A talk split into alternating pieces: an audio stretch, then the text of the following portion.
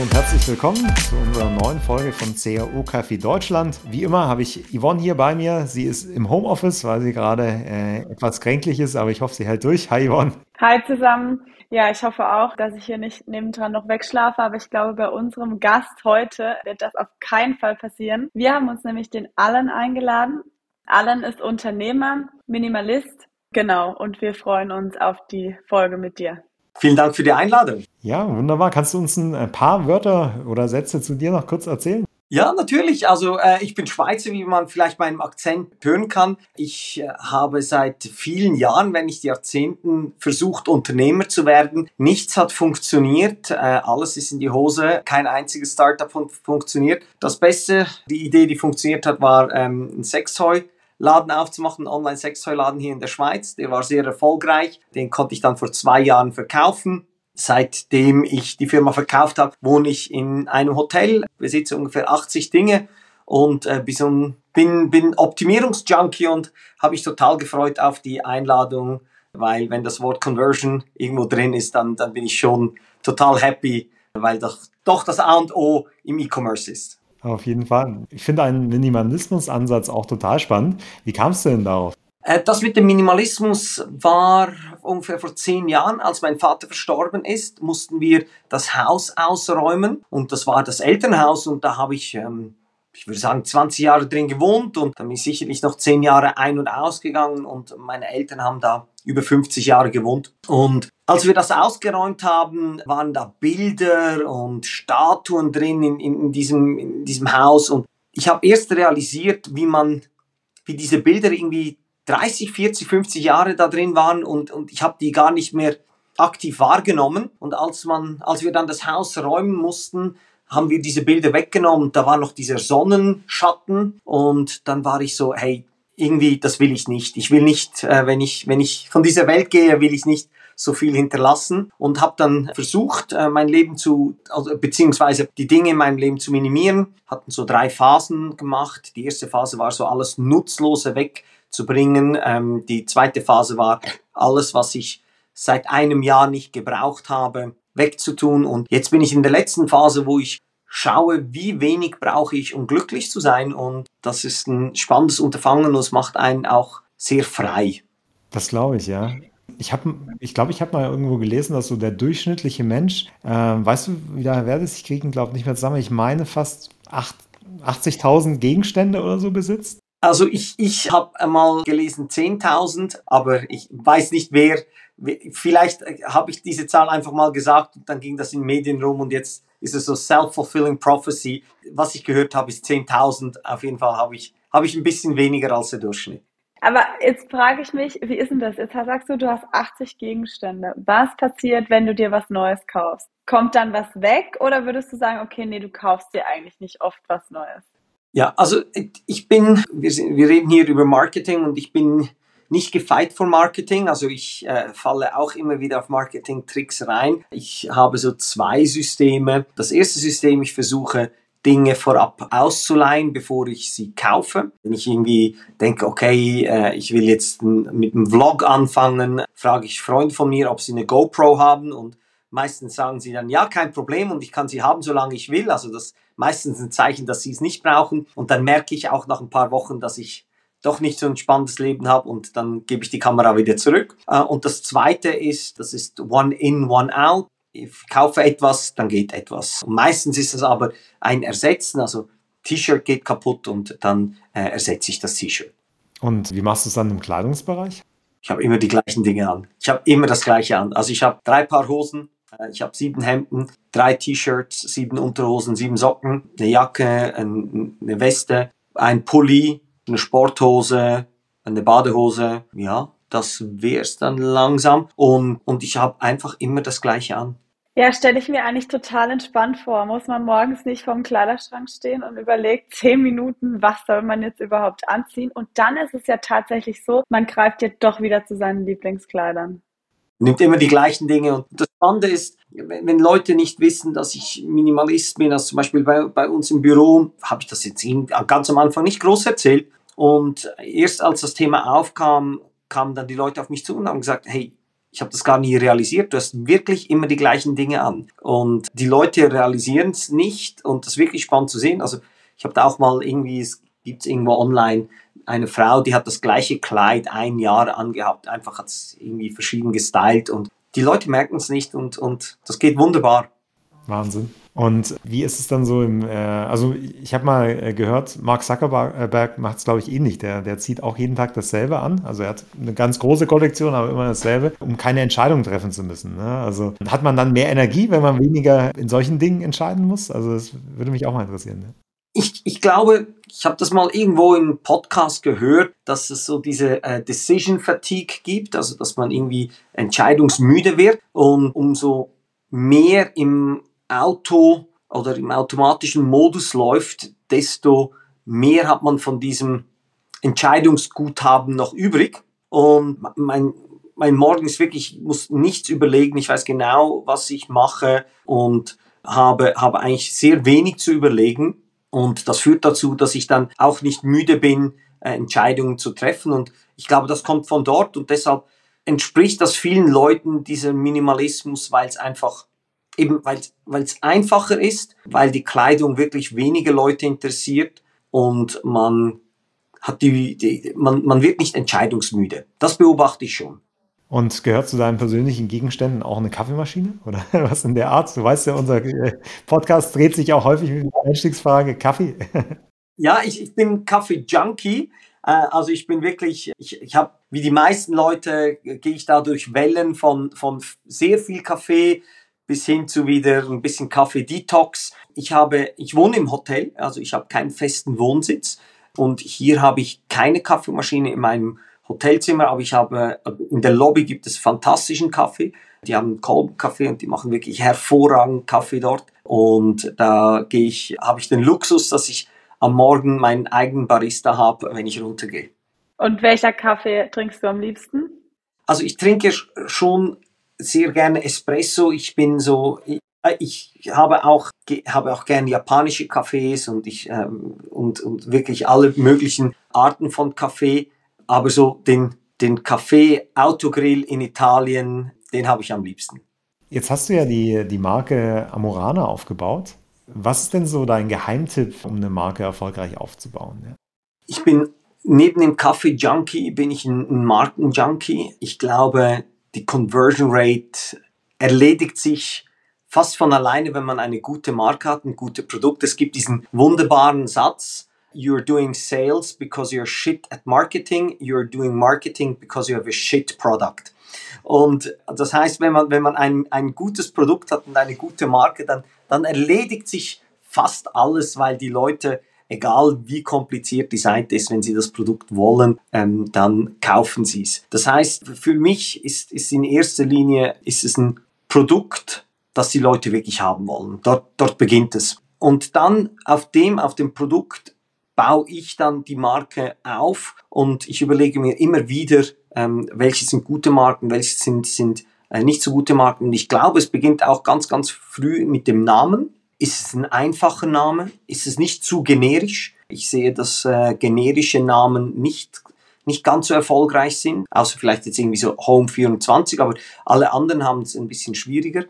Und dann von dort geht es darum, Geschichten zu bauen, äh, Geschichten zu bauen, die auf die Marke einzahlen. Also man beginnt mit dem Produkt, man hat einen guten Namen, einen schönen Auftritt und dann geht es darum, Geschichten zu bauen, die die Leute sich merken können. Und so entwickle ich eine Marke und das finde ich, finde finde ich das Spannendste, weil bei einer Marke hat man einen, einen Premium, die Leute sind bereit, etwas mehr zu bezahlen für die Marke und, und das ist eigentlich irrsinnig, dass Leute zum Beispiel bereit sind für ein Evian Wasser mehr zu bezahlen als für ein normales Wasser einfach vom Aldi.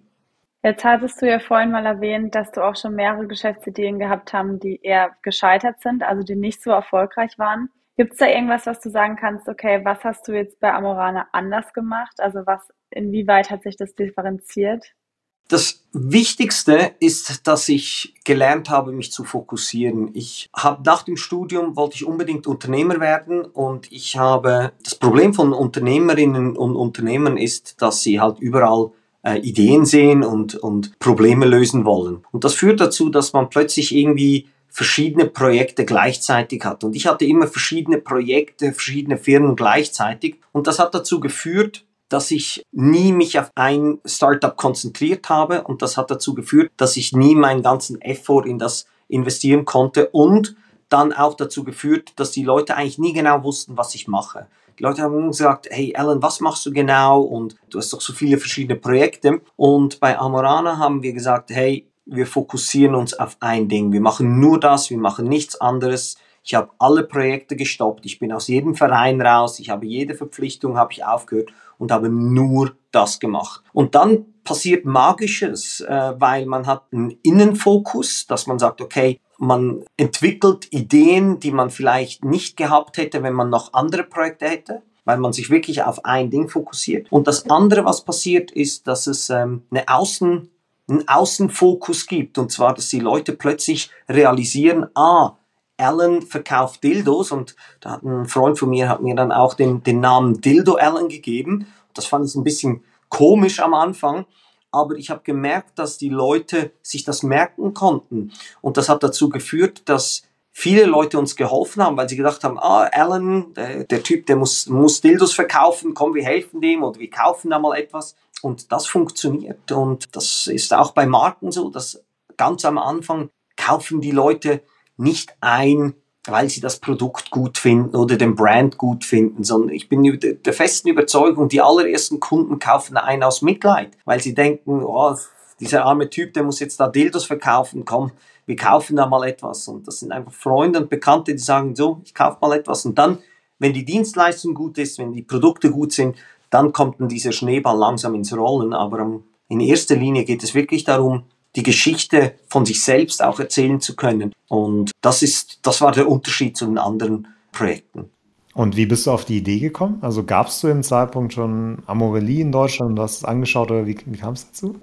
Nein, äh, es gab Amorelie noch nicht. Also lustigerweise haben wir ganz, ganz am Anfang mit Lea und Johannes, die Gründer von Amorelie, gesprochen, ob wir das gemeinsam machen wollen. Und wir haben uns dann entschieden, dass wir es allein in der Schweiz machen, dass sie es dann in Deutschland machen. Das heißt, es gab beides noch nicht, sondern wir haben uns einfach ausgetauscht dazu, weil wir einen gemeinsamen Freund hatten. Und äh, da gab es noch nichts. Also es gab die, die regulären Sextoy-Shops und die Retail-Shops gab es. Aber unsere Hypothese war immer die folgende. Wir wollten Sextoys von der Nische in den Massenmarkt bringen. Und da gab es noch niemanden. Da gab es kein Amorelli, da gab es uns noch nicht. Und dann haben wir gesagt, okay, wir probieren das. Und die Idee kam eigentlich, als wir einen Artikel gelesen haben, dass 90 Prozent der Paare gerne mehr, gerne mehr im Bett ausprobieren würden, aber sie haben Angst, den Partner zu fragen. Und dann dachten wir, okay, da ist irgendwo besteht da ein Bedürfnis, das noch nicht abgedeckt wurde. Und die bestehenden Sextoy-Shops, die waren schmuddelig und die waren nicht dazu da, mit der Partnerin oder dem Partner einzukaufen, sondern die waren eher darauf ausgerichtet, selber hinzugehen und irgendwelche Pornos zu kaufen. Und das war die Nische. Und äh, was waren so die Faktoren, die bei euch so der Gamechanger dann waren? Also wie habt ihr es geschafft, dass Leute darüber reden? Ja? Also die, der, der erste Gamechanger war, dass wir ein Produkt gemacht haben, das zu der Zeit, als wir angefangen haben, unser Vorbild Zalando war. Das heißt, wir einfach den Shop so ästhetisch aufbauen wollten wie ein Fashion Store. Das war so der aller, allererste. Also wir hatten nicht irgendwie halbnackte Leute drauf. Ähm, wir haben alles sehr ästhetisch machen wollen, ästhetische Farben. Das war so das erste. Dann der zweite Evolutionsschritt, der eigentlich passiert, der kam weniger von uns, der kam dann über das Buch Fifty Shades of Grey. Und Fifty Shades of Grey hat so diese erste Welle von, von Sextoys gebracht. Das ist ein bisschen, da fällt mir immer das Beispiel ein, als äh, Starbucks nach China ging, haben die meisten Leute Tee getrunken und Starbucks ist nicht der beste Kaffee auf der Welt, aber sie haben es halt geschafft, in China wirklich dieses Thema äh, Kaffee zu etablieren und so ähnlich war das bei uns mit Sextoys durch Fifty Shades of Grey plötzlich haben die Leute im Hinterkopf, hey, da gibt Sextoys, lass uns das auch mal ausprobieren. Und dann der nächste Schritt, der dann kam, ist, dass die, so die, ich würde das die Design-Evolution nennen, dass die Toys halt ästhetischer wurden.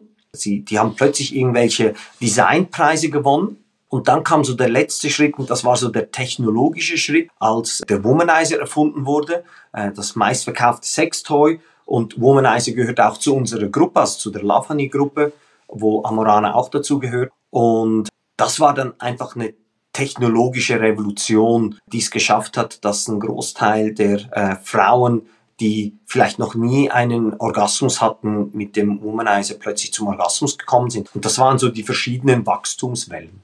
Und wie hat dein Umfeld so reagiert, als du gesagt hast, du äh, Leute, ich mache jetzt einen Sexshop auf? Ja, also ich bin halb Filipino, halb Schweizer. Ich wurde sehr katholisch erzogen.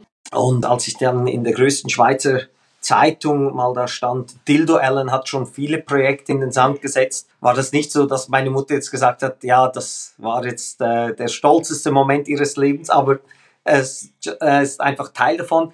Ich glaube, ganz am Anfang dachten die Leute, okay, jetzt kommt er wieder mit einer Idee, die nicht funktionieren wird. Und als sie dann gesehen haben, mein Umfeld, als mein Umfeld gesehen hat, dass es irgendwie doch Leute interessiert und mehr und mehr Leute das kaufen und die Brand immer größer wird, fanden sie es cool.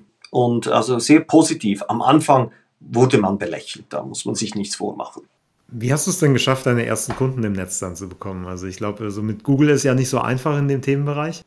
Ja, also die, die aller, allerersten Kunden und ich, da kommen wir wieder auf, auf das, also ich habe so, mein Marketingansatz war ein bisschen unkonventioneller. Der, erste Punkt war Mitleid, der zweite war Fuck Budgets und der dritte war uh, Make them angry. Nach diesem Prinzip habe ich mein Marketing gemacht. Äh, und ich erkläre kurz, was ich damit meine. Also das erste ist äh, Mitleid. Ich habe die aller, allerersten Kunden, ich habe Visitenkarten gedruckt, also mein Geschäftspartner und ich hatten Visitenkarten und da gab es einen Gutschein drauf. Und den haben wir wirklich verteilt, überall, die ganze Zeit und haben den Leuten gesagt, hey, probiert es aus. Und dieser Gutschein hat, äh, ich glaube, bis heute, also nach zehn Jahren, äh, hat er über 200.000 Umsatz gemacht, weil der wirklich, ich habe den überall verteilt, die ganze Zeit. An jedem Vortrag habe ich den gebracht, überall, wo ich nur die Chance hatte. Das heißt, das waren die ersten Kunden, die einfach gesagt haben, hey, ja, sind irgendwie noch, noch, noch nette Typen, komm, ich kaufe da etwas.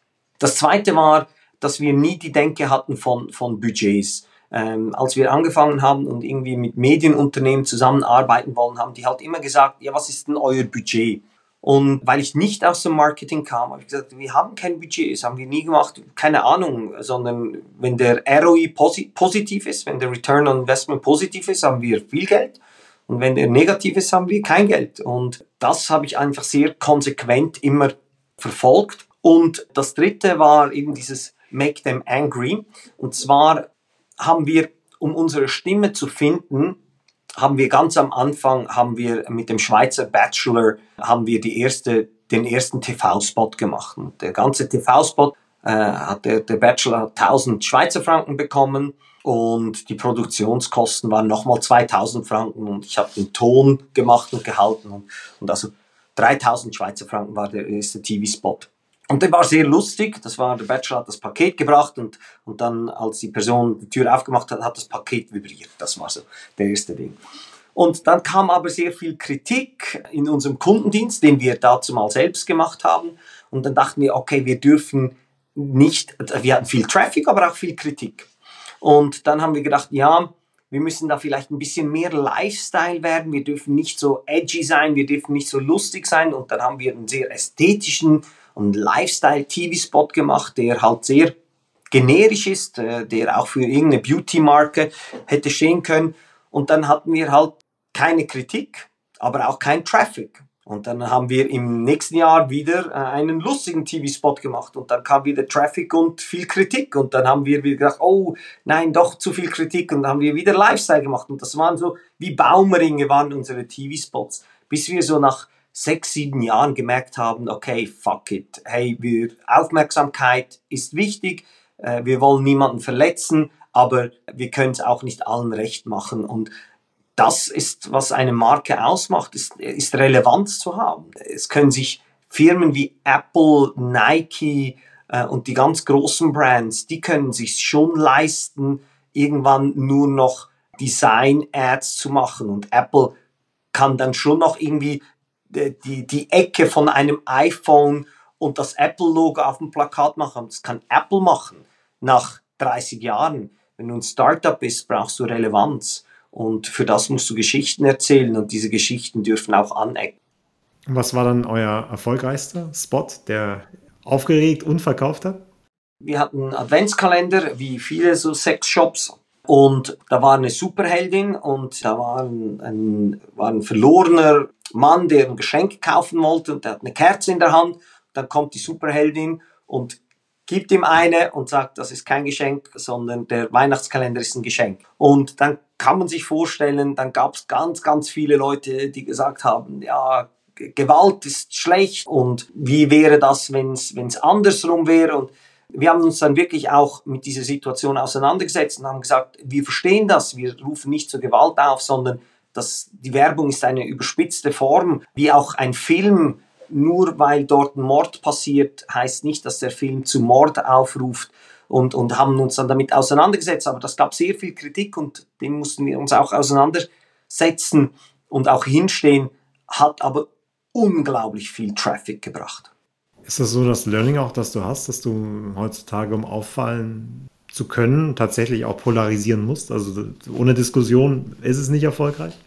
Vielleicht, vielleicht. Ich glaube, es gibt clevere und, und, und es gibt wenig clevere Werbung. Und ich will nicht sagen, dass alle unsere Werbung gut war. Wir hatten auch wirklich solche, die, die jetzt sagen, ja, so gut war die nicht. Aber eine, an die ich mich erinnere, die war absolut fantastisch und die war halt wirklich smart. Das war so während Weihnachten, Neujahr, da hatten wir einen, ähm, einen Gagball und darüber stand Stille Nacht, Heilige Nacht. Und das wurde halt so häufig fotografiert und das wurde halt auch hochgeladen auf Reddit und hatte super viele Likes.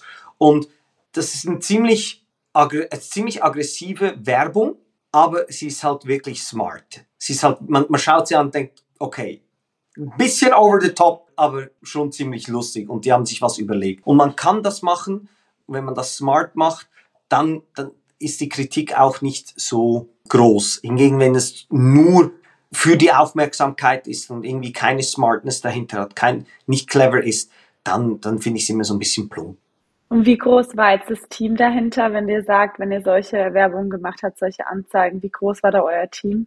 Die erfolgreichste Kampagne, die wir hatten, war eben diese Weihnachtskampagne und die haben wir innerhalb von, ich würde sagen, vielleicht so von innerhalb von vier Stunden gemacht. Da kam unser ehemaliger Tischnachbar in einem äh, Coworking Space der hat sich selbstständig gemacht und hat gesagt, hey, ich habe eine Idee, ich mache euch die Werbung. Und dann hat er das gepitcht und dann habe ich gesagt, äh, das ist gut, aber wir können es nicht so machen, sondern wir müssen da ein bisschen das mit Farben machen. Er hat gesagt, nein, wir machen es nur so, wir machen es schwarz auf weißem Hintergrund und Gagball und darunter Amorano und sonst steht nichts. Und das war nicht ganz so einfach für uns. Und dann haben wir gesagt, okay, wir haben da Vertrauen in dich, wir machen das.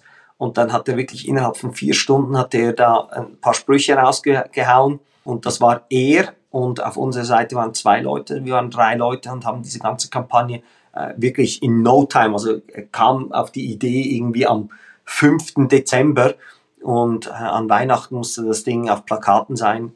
Also drei Leute, sechs Stunden und ein bisschen Nervosität. Und wie habt ihr es geschafft, eure Kunden dann bei Laune zu halten? Also sprich, dort auch mehr Kundenwert rauszuholen? Ist das ein Selbstläufer in dem Bereich oder muss man da auch viel aktivieren? Ich glaube nicht, dass es ein Selbstläufer ist. Der, der Vorteil äh, an unserer Branche ist hohe Marge, aber nicht zu viele Wiederkäufe. Und ich glaube, das Ding ist, dass wenn ich einen Shampoo-Online-Laden habe, einen Beauty-Online-Laden, dann ist mein Shampoo leer und dann kaufe ich wieder eins. Und wenn der Shop nicht einen kompletten Fuck-up gemacht hat, dann kaufe ich dort wieder und wieder ein und, und vergleiche dann auch vielleicht beim ersten Mal die Preise, aber beim dritten, vierten Mal kaufe ich einfach. Und da ist die Conversion Rate hoch. Ich habe viele Freunde, die so, solche Produkte haben. Und das hatten wir weniger. Wir haben nicht ein Produkt, wo die Leute sagen, das muss ich jetzt jeden Monat haben. Und das macht es ein bisschen schwieriger und das führt dazu, dass wir auch viel Innovation betrieben haben, viele neue Produkte gesucht haben und äh, mitentwickelt haben, die wirklich innovativ waren. Und das sind halt die, die Themen, die dann zum Erfolg geführt haben. Deshalb sind wir auch mit Womanizer zusammen. Also Womanizer, eben das meistverkaufte Sextoy, sehr viel Innovation, gepaart mit Retailer, das war dann, das war die spannende Kombination. Und wie war es dann, als du den Exit dann quasi hattest? Bist du da in ein Loch gefallen oder wie, wie konntest du dann weitermachen? Überhaupt nicht. Also ich, ich war total happy, dass wir ähm, Amorana in, in gute Hände geben können, weil meine Hypothese war immer die folgende. Wenn ich E-Commerce habe, habe ich zwei Arten von E-Commerce. Ich habe Single-Brand E-Commerce, eine Marke, ein Shop, oder ich habe Multi-Brand E-Commerce. Und wenn ich Multi-Brand E-Commerce habe, dann ist früher oder später bin ich irgendwo in Competition mit Amazon.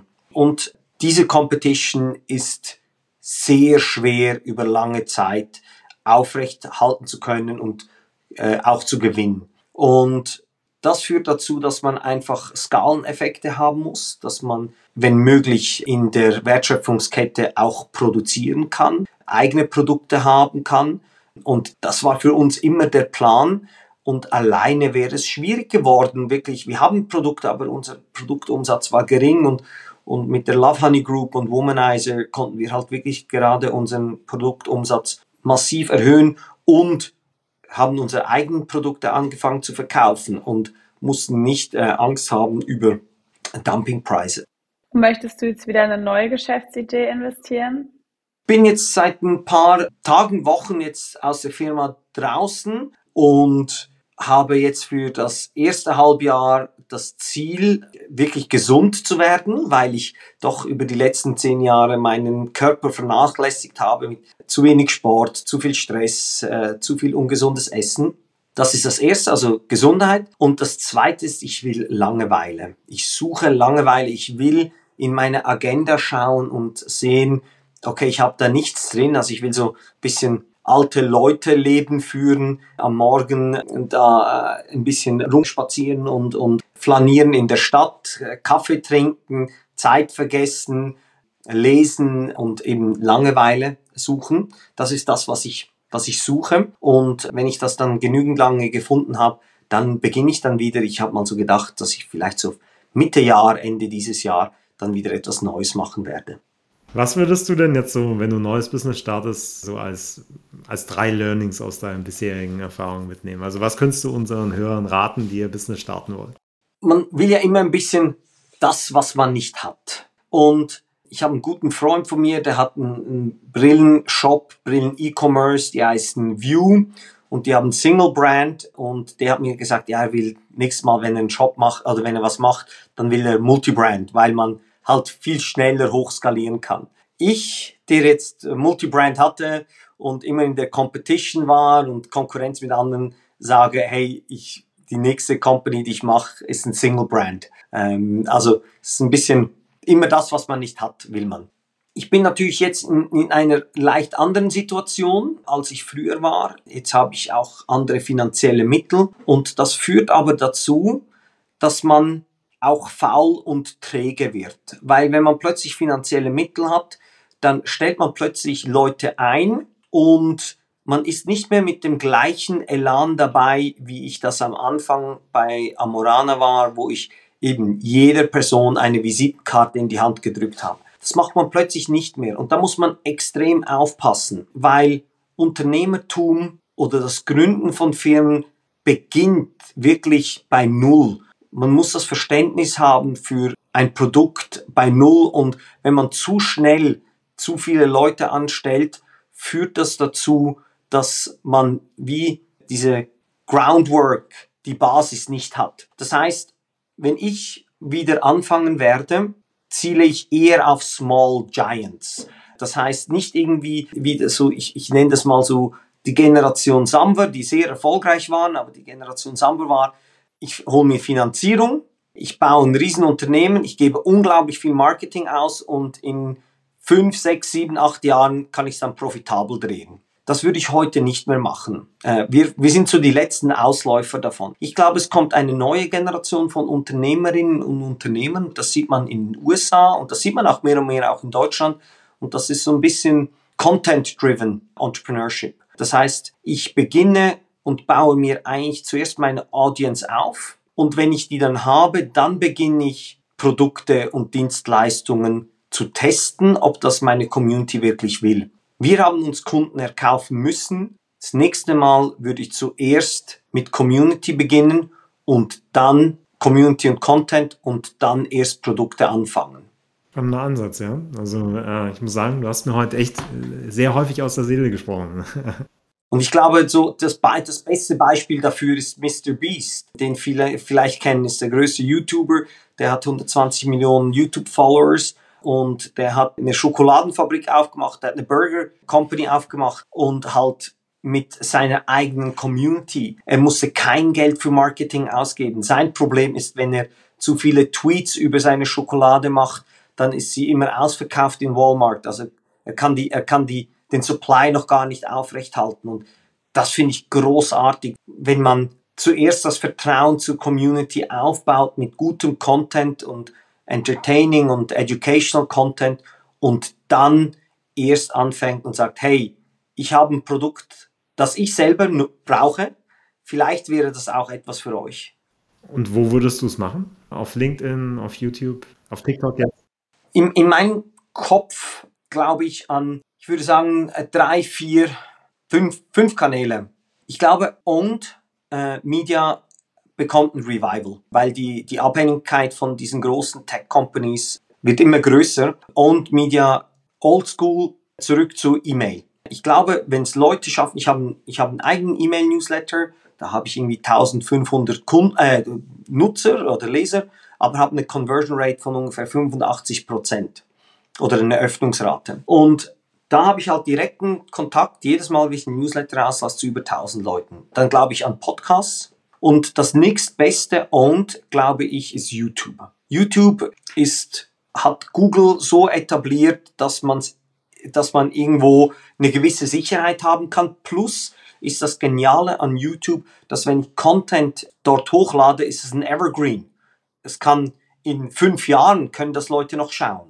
Hingegen haben TV, Radio, die kommen und sind dann, und dann ist es weg. Ich glaube, ähnlich ist es auch bei Instagram. Instagram hat eine sehr kurze Laufzeit mit Posts und Stories. Das heißt, E-Mail aufbauen kontinuierlich, Podcast aufbauen, YouTube, guten Videocontent, SEO ähm, für die Zielgruppe.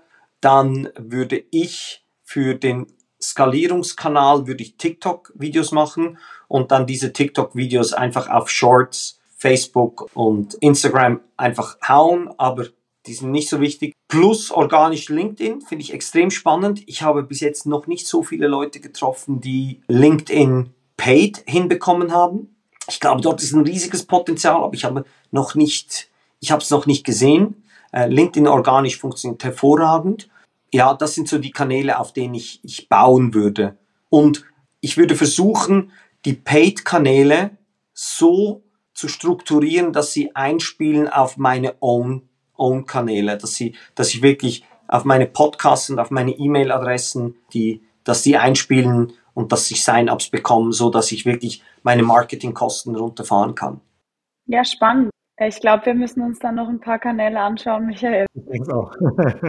Zumindest haben wir schon mal einen Podcast. Ja, den Podcast haben wir und die E-Mails haben wir auch mal ganz unkonventionell. Liest du auch viele Bücher? Also gibt es auch Bücher, wo du sagst, boah, ähm, die haben mir richtig beim Unternehmertum geholfen? Ich bin ein ganz schlechter Leser. Ich lese, ich lese viel zu langsam. Ich wollte das immer mal trainieren, äh, aber bin nie dazu gekommen. Deshalb mache ich einfach Audiobücher. Ich höre sehr viele Audiobücher also exzessiv Audiobücher. Eben, ich habe es vorhin erwähnt, ich mache so alte Leute Dinge mit, mit äh, in der Stadt rumlaufen und da höre ich einfach die ganze Zeit Audiobücher. Und da habe ich ganz viele, die, die mir geholfen haben. Also eins, ein Buch, das mir marketingtechnisch geholfen hat, ist Oversubscribed. Das fand ich ein großartiges Buch, wo es einfach darum geht, und, und das Beispiel ist äh, Apple äh, mit ihrem iPhone. Die wissen, ganz genau, wie viele iPhones sie für den ersten Tag produzieren müssten. Aber sie wollen, dass sie am ersten Tag oversubscribed sind. Sie wollen, dass die Leute anstehen. Und das sind die Brands, die es schaffen, oversubscribed zu sein.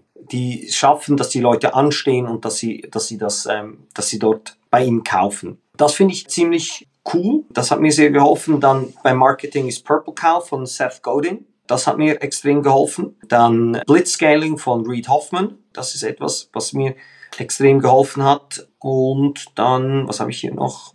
Das, das andere ist weniger Marketing, sondern ist irgendwie äh, dann irgendwelche Stoisten und Philosophen, die ich noch spannend finde. Ja, vielen Dank für die Tipps. Ja, mal einiges noch zu hören. Vielen Dank für die Tipps. Ja.